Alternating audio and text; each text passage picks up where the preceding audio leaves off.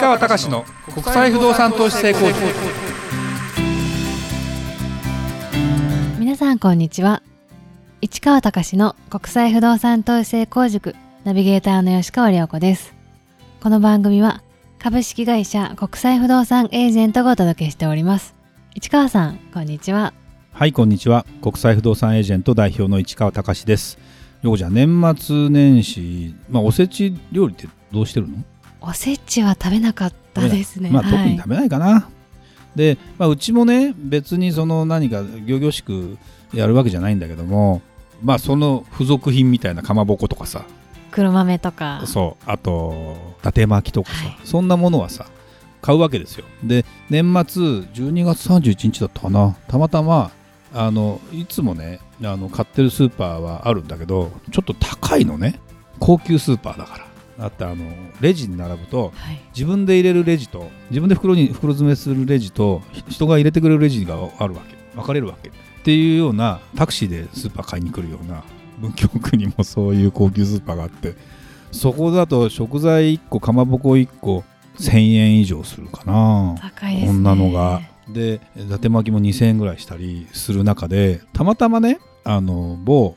某って言っちゃうあれだけど僕はゴルフの練習をさもう最終日にうちの奥さんと一緒にしに行って足立区に行くんだけどわざわざ車で。そ れででちょっとじゃあスーパー寄ろうかって言ってで業務スーパーってあるじゃないはい。業務スーパーってあ行ったことある？あ見たことはあります。緑色の看板でさ、はい。まあ、あの安いんだろうなっていう、まあ、昔はさあのあ肉のハナマサあたりがさプロのための店って書いてありながら僕の中で言うとそうでもないかなと思い思いながら。業務スーパーってものすごく流行っててテレビでたまたまねあの宮根宮根屋の宮根さんとギャル曽根かなんかがこのスーパー行ってその従業員一押しランキングの商品なんですかみたいなことでやってたりしてでびっくりしたのは業務スーパーって気になってたの俺も。ものすごく急成長してるし。そしたらあれってあのフランチャイズなんだね。あそうなんですね。うん、でも今すごいよ。700, 700店舗っつったかな。急成長しててものすごく伸びてて。大量仕入れ大量なんだけどコストコみたくその何十人前とかっていうものでもなくて、えー行ってみたわけですよ。たまたま近くにあったから。ちょっと行ってみようかと。行ってみたらあの生鮮食料品は置いてないというかあの野菜は生野菜は売ってないわけ。あそうなんだからですね仕入れをだから加工品とかになってて。あ冷凍食冷品とか。凍とかにされててでもパッケージ化されててでそれが安いわけよ。だからブロッコリーが全部こうね例えばもう冷凍になってて。でそのまま茹でもう茹でてあるからあとあのまあチンというか出してまたちょっと茹でたりすればいいというような感じでなっててものすごく今時の主婦にはみたいなものとかパックに入った牛乳パックの中にプリンが全部入ってたり。へえ水羊羹もそれに入ってたりするのいいですね、うん、でね食べてみてとりあえず買ってみようよということで食べてみたらプッチンプリンの味がしたので そういう意味ではあの高級なプリンとは違うけどちょっと1本いくらだったかな？200円ぐらいかな。だから全然やっぱり安いよ。それで1リットル分入ってんだもん。最高ですねそれ、最高。そういう っていうようなことをあのね行くとねでそこってでも外国の例えば中国のホアジャオのあの香辛料とか直輸入で売ってたりね意外とね今ね大量のスーパーだからといって何でもあるような日用品だけを、えー安く売ってるような仕組みじゃないんだね。これがねびっくりした。だからかまぼこも350円ぐらいだったわけ。同じ大きさのやつで。全然違いますね。うちの奥さんが「大丈夫?」とか言うから「大丈夫だよ。だってそんな全国700店舗も展開してるやつが変なもの出すわけないでしょ」っつって。で家帰って食べてみたら全然わかんないよあれ。だってほらあのね格付けランキングでさお 高級なワインとどうせ分かりゃしないんだしみたいな。ねと思えば全然いいなと思うけど本当そういう意味じゃあの素晴らしいですね。ねうんなかなかあの楽しい経験で。別にじゃあそこにずっと通うかってわけじゃないんだけどあの知ってる知らないでこんなに違うかと。いうふうなことで、ね、業務スーパーしか知らない人は今度また違う意味でまた知らない知らないことも多いんだろうけど逆に、えーそういう高いスーパーも知ってて で、えーこっちはっていうのをうまく、まあ自分がチョイスする時代だよね。そうですね、んはい、じゃあ今日のテーマいきましょうか。はい、えー今回は不動産の持つ個別性という特性を投資商品としてどのように捉えていけばよいか、えーちょっと難しそうなテーマとのことですが、えー市川さんお願いいたします。これわかるこれこのタイトルの意味。ちょっと難しいですよね。難しいよね。不動産の持つ個別性という特性を投資商品としてどのように捉えていけばいいですかと。これねなんでこれを取り上げたかっていうと、はい、やっぱ不動産投資をしたことがない、まあ、お金持ちの方にですね不動産をやりたいとおっしゃるので、まあ、節税もできますよ。海外不動産だったら法人名義で買えば減価償却もできますよっていうその税的なメリットが明確にあるので、まあ、プレゼンしてくれって話でプレゼンをさせていただいてでその時の素直な感想でこれなかなかね難しいんだよね。あの結局ねこれって別にその方に限らず不動産投資をしたことがない方があの最終的に金融商品を通でお金運用したりしてる人に不動産投資っていうところ俺うちハイブリッドのさセミナーとかやってるじゃないですか、はい、金融のあのアドバイスをするというパターンと不動産。だどっちも偏るのもいかがなもんかと思いますよと。金融だけじゃなくて不動産も入れた方がいいんじゃないですかと。で機関投資家と呼ばれるような年金機構とかその国のお金を例えば運用しているようなところっていうのはポートフォリオといって全体の中の何割は債券何割は金融商品系何何割は不動産とかその他みたいな。ふうにやっぱりポートフォリオというのは確立しているので、まあ、組織でもやってたりするので分かれたりするので個人投資とかになると好き嫌いとかになって金融だけやってる人は金融だけやってます。で不動産やってる人は不動産しかやりません。でどっちがいいんですかっていうと両方やるのが僕は一番いいなと思ってて。なんでかっていうといろんな特性があってリスクとかリターンとかそのすぐ売れる売れないとかいろんなことがあったりする中で言うとというのが分かってはいるんだけどでお客さんも理屈の中に入ってるんだけどなかなかやっぱねあの個人投資家レベルになるとどっちかに偏るね。でそうね不動産大好きな人が例えば海外不動産をの話を聞きたいっていうんだったら話は割とそんな難しくないんですよ。なんでかっていうと不動産の特性のこと分かってるから。ここでいう不動産の特性っていうのは個別性なわけ。個別性っていうのは不動産って動かせないし、えー、同じものは 2, 2個もないわけよ。でじゃあ例えば同じ場所の同じものが今年はこの値段で売れましたっつっても5年後いくらで売れるかは時価じゃないですか。時価、ね、うん。まあ、あの時価ってお寿司屋さん入って時価って書いた瞬間に一瞬にビビるよね、はい、くらって。ででも世の中さこんな時価なんていっぱいあるわけですよ。で不動産って本当にどうなのよって言った時にじゃあその個別性がどうですかって言った時に目利きという言葉が必要になってくるわけ。じゃあ金融商品も個別銘柄の株を買う時はこの会社いけるかいけないかっていうのを判断するのも目利きだし自分の経験値だしっていうことなんだけど本当にそのお金がある方で運用しようと思うと個別で勝負するっていうのはナンセンスらしくてですねやっぱりそのインデックスファンドみたいな要は投資信託的にプロに運用をお任せした商品を買うだって分かんないもんねだから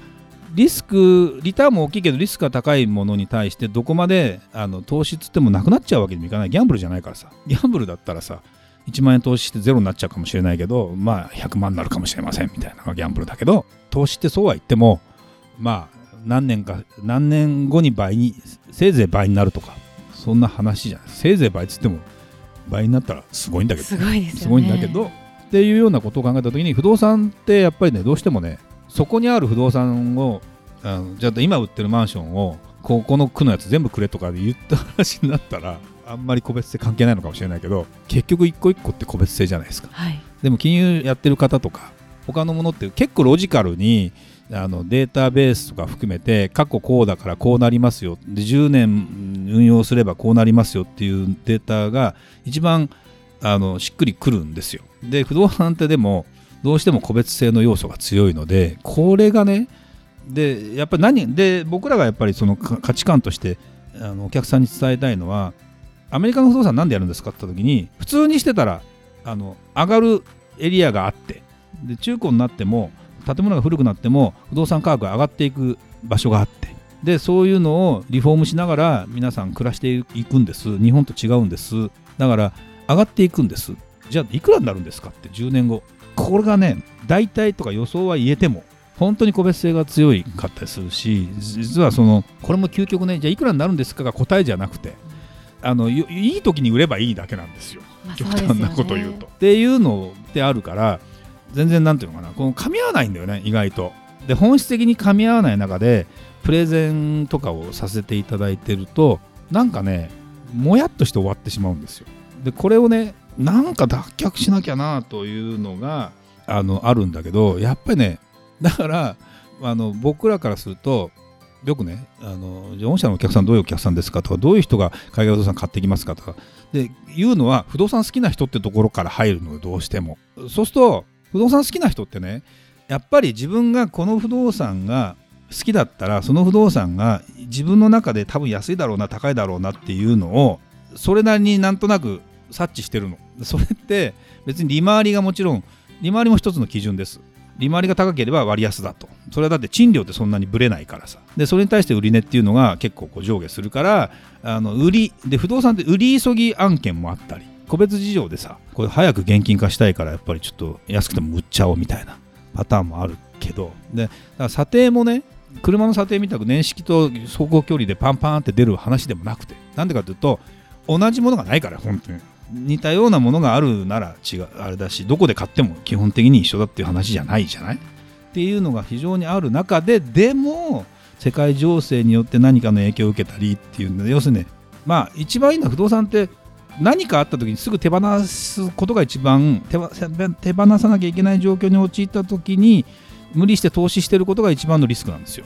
損して売らなきゃいけないから大体。あの持ってれば上がるのになんで売るんですか？いやお金がどうしても。それはじゃあ儲けも出ないし損もしますよ。っていうようなトークをすると分かってる人はいいんだけどなんで俺その人まあ幸せにならないという言い方はちょっとまたかっこよすぎるんだけどっていうのがあったりするんでね。このテーマって個別性っていうのはどうしてもある中ででも一般的に投資の中にポートフォリオとして個人でも入れてほしいんですよ。だからそれをどうやってさ説明してったらさ分かると思う？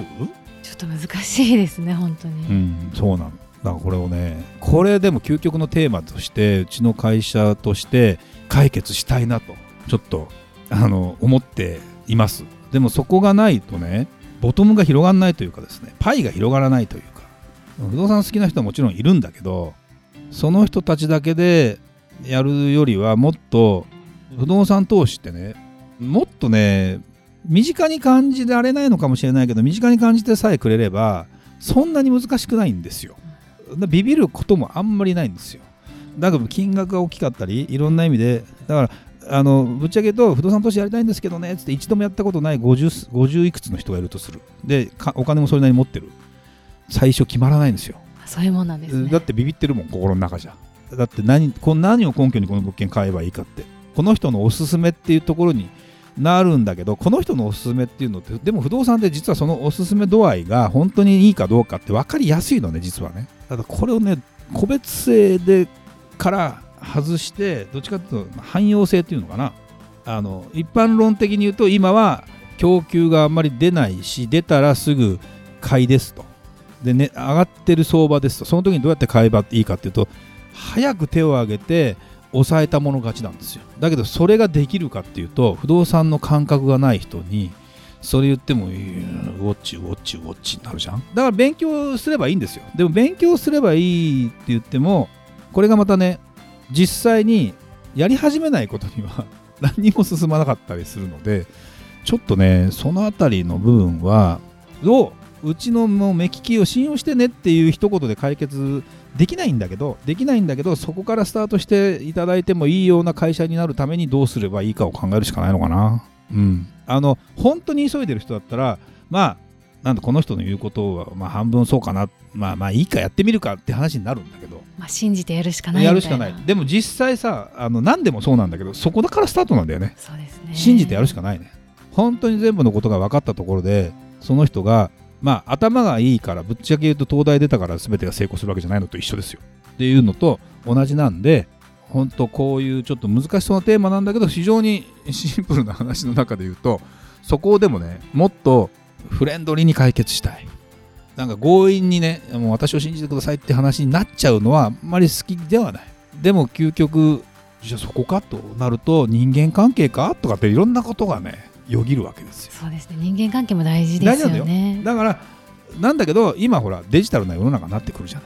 ない。そこで、えー、ズームだけでお会いした方とお見合いもするわけでしょ今。あマッチングアプリでだってさ、まあ、出会いはマッチングアプリらしいよ。って思うとさ。その中で気に入った人と結婚していく時代なんだからそ、ね,、の最初のところで不動産という入り口を考えてやればいいのかなじゃあ。あちょっと考えてみようかなそうやってね。そうですね、うん。わかりました。頑張ってみますはい。今回もありがとうございました。それではまた次回お会いしましょう。